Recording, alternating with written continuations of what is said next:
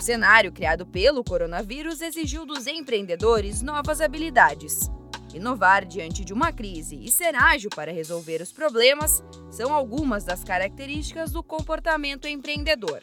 Mas como estimular o desenvolvimento desse perfil também na equipe, principalmente nos tempos de crise? Quer saber mais sobre o assunto? Então acompanhe as nossas dicas neste podcast. É logo depois da vinheta. Fique com a gente. Seu negócio em tempos de coronavírus.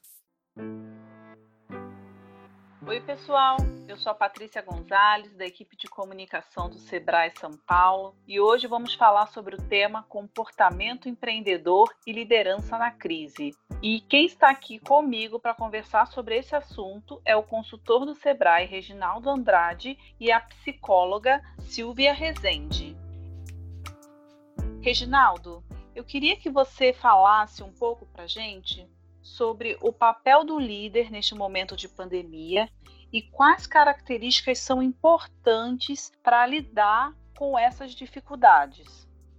O líder é a pessoa que vai influenciar positivamente, vai conduzir, vai mostrar e apontar caminhos, vai mostrar saídas e conduzir. E as atitudes comportamentais desse líder vai determinar o nível de engajamento das pessoas ao seu redor. Falando do empreendedor, ele pode ser seus fornecedores, colaboradores, clientes e a própria sociedade. E neste momento, as características muito desejáveis na figura da liderança é manter boas redes de contato, buscando sempre oportunidades, é, estabelecendo parcerias e é uma pessoa comprometida, tem estabelecimento de metas e assim ele consegue enfrentar os momentos de desafios postos a ele superando, inovando acima de tudo, trazendo novos caminhos e oportunidades para o seu mercado, atendendo o seu cliente da forma diferenciada.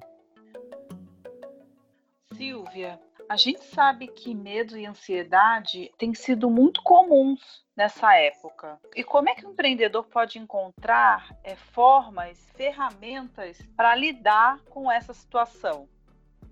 Existem inúmeras ferramentas, né, que te ajudam a diminuir essa questão da ansiedade, lidar com o medo. Né? Eu falo que a pessoa pode buscar uma respiração mais tranquila nos momentos que ela perceber que a ansiedade ficou alta. Então ela para, ela busca uma respiração pelo diafragma, ela consegue desacelerar os pensamentos, ela pode buscar exercícios físicos, ela tem que tomar cuidado com a alimentação, que são ferramentas que vão ajudá-la a diminuir a ansiedade, ter uma qualidade de sono, buscar atividades prazerosas mesmo dentro de casa, ela é, acionar, ver filmes, ela se organizar, ela buscar o autoconhecimento, Pessoas que tendem a meditar conseguem controlar muito mais essas situações de ansiedade, de estresse, ela procurar ter pausas e aí fazer com que o pensamento desacelere e questionar os medos.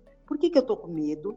Por que, que eu tenho esse medo? Eu já tive esse medo antes. A prática de questionar o pensamento ajuda muito, porque a nossa imaginação faz com que a gente tenha tantos pensamentos que às vezes nem vão acontecer, que são geradores de estresse e ansiedade. Então, buscar se acalmar, buscar ter uma qualidade de sono é imprescindível. Então, medita, respira, faz coisas que vão trazer uma sensação de bem-estar, procurar viver o momento presente.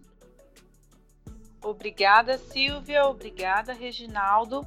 Lembrando que o Sebrae está à disposição para consultorias 100% gratuitas no nosso 0800 570 0800.